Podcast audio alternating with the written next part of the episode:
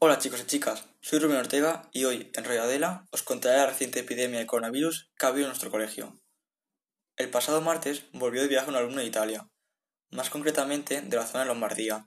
Al parecer, en un primer momento parecía que todo iba normal, pero ayer el alumno, se hizo unas pruebas ya que padecía síntomas parecidos a dicha enfermedad.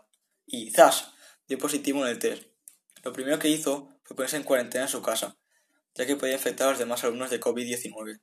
Al parecer, no se descarta la opción de cerrar el colegio, al menos hasta dentro de unas semanas, ya que este virus tiene unos días de incubación, en el cual tú no sabes nada, y a lo mejor ya has podido contagiar a la gente de tu alrededor.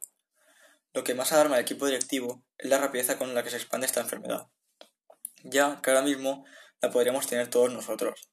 En estos momentos se delibera la opción de poner en cuarentena todo el colegio.